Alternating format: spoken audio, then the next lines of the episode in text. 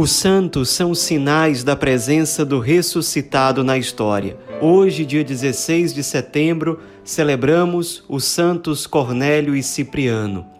Nossos santos de hoje foram martirizados na mesma data, 14 de setembro, só que com cinco anos de diferença de um para o outro. O primeiro deles foi Cornélio, Papa do ano 251 até o ano 253.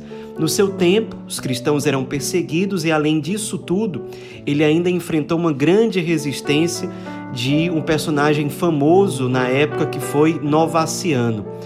Na época, qual era um grande problema pastoral que a igreja tinha que enfrentar?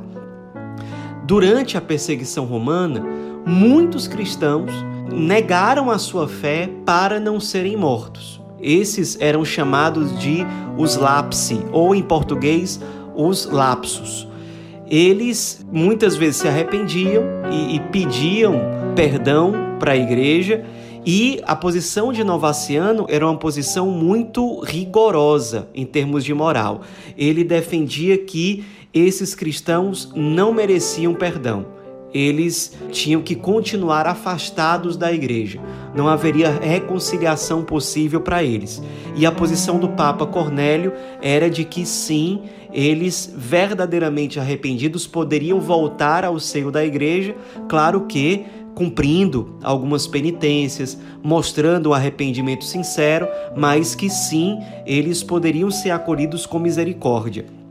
Na época, o grupo de Novaciano era bem extremista e perseguia o Papa de várias formas.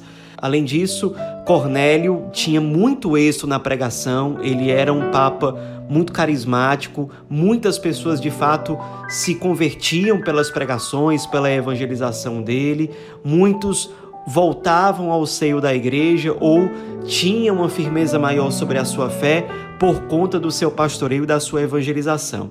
No fim das contas, perseguido pelos romanos, ele acabou sendo preso, processado e exilado para a cidade de Civitavecchia.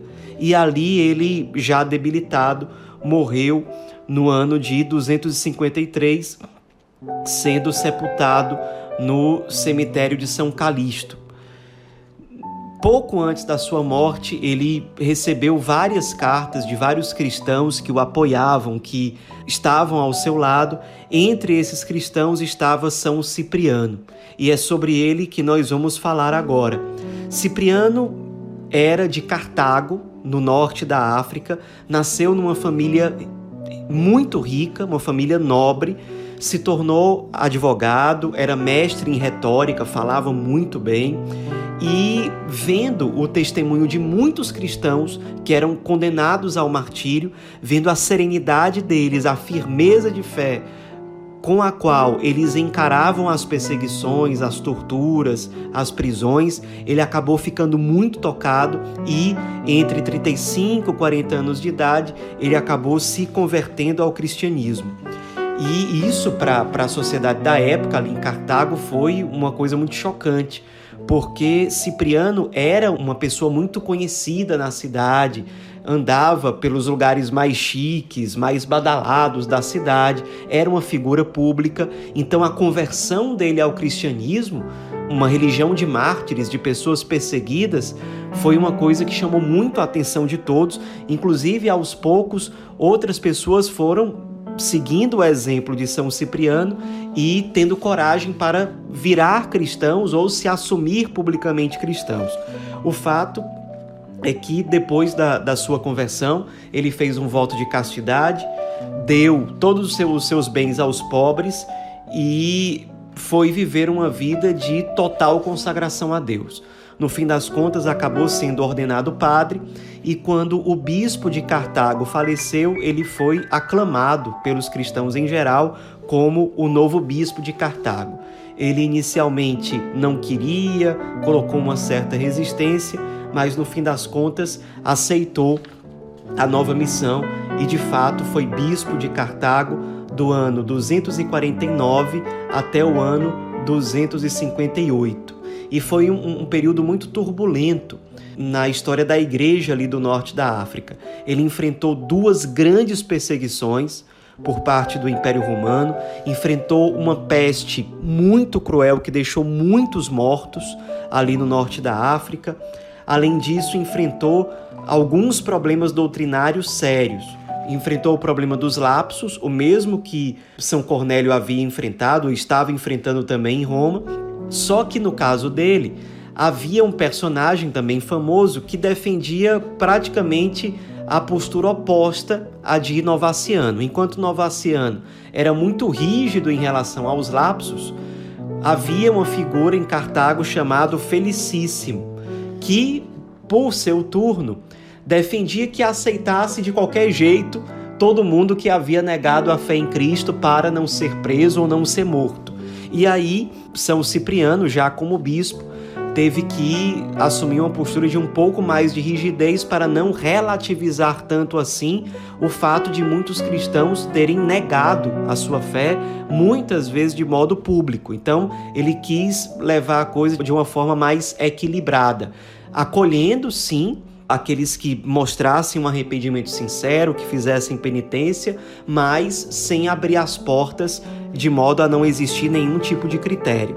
Enfrentou também resistências por parte desse grupo que era partidário de Felicíssimo. Além disso, ele enfrentou uma outra dificuldade doutrinária séria, que foi sobre a validade do batismo administrado por hereges. Hoje em dia, a igreja já deixa muito claro de que até mesmo uma pessoa que não é cristã, que não é católica, pode administrar validamente o batismo, contanto que respeite a matéria e a forma do sacramento, ou seja, que o sacramento seja feito com água e seguindo a fórmula básica do batismo, ou seja, eu te batizo em nome do Pai, do Filho e do Espírito Santo. Se a pessoa que batiza, mesmo que não seja católica ou cristã, ela fizer isso e tiver a intenção de fazer aquilo que a igreja faz, mesmo que ela não tenha fé, esse batismo já é considerado válido. Mas na época isso não era uma questão já definida pela igreja.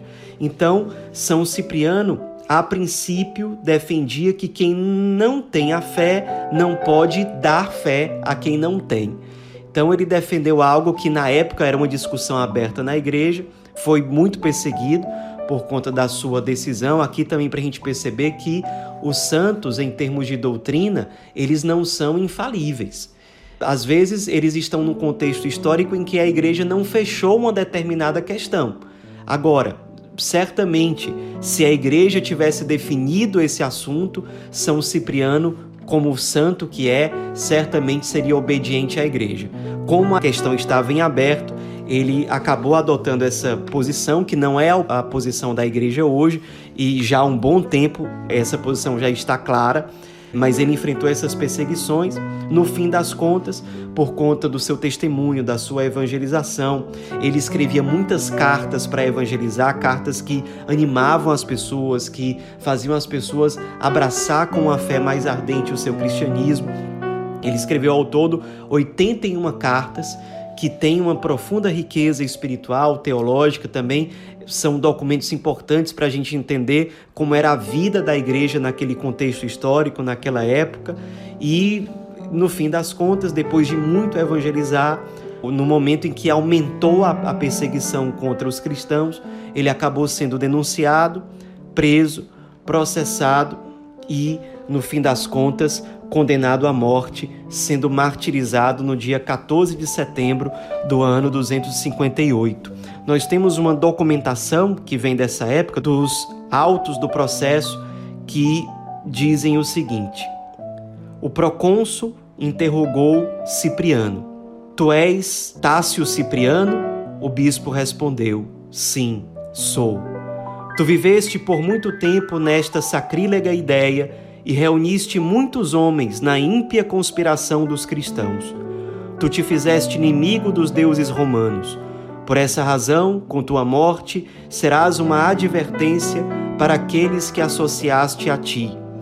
Dito isso, leu a sentença: Tácio Cipriano, seja degolado à espada. O bispo Cipriano respondeu: Graças a Deus. E logo depois dessas palavras, de fato, ele foi condenado à morte e foi martirizado, sendo degolado com espada. Nos esperemos na fidelidade, no amor ao Cristo e à Igreja que esses dois santos mártires de hoje, um Papa e um Bispo, mostram para nós, nos motivando a sermos mais firmes no seguimento ao Cristo e no anúncio do Evangelho. Nos esperemos na firmeza, no sangue derramado na vida consumida de São Cornélio e de São Cipriano. Santos Cornélio e Cipriano, rogai por nós.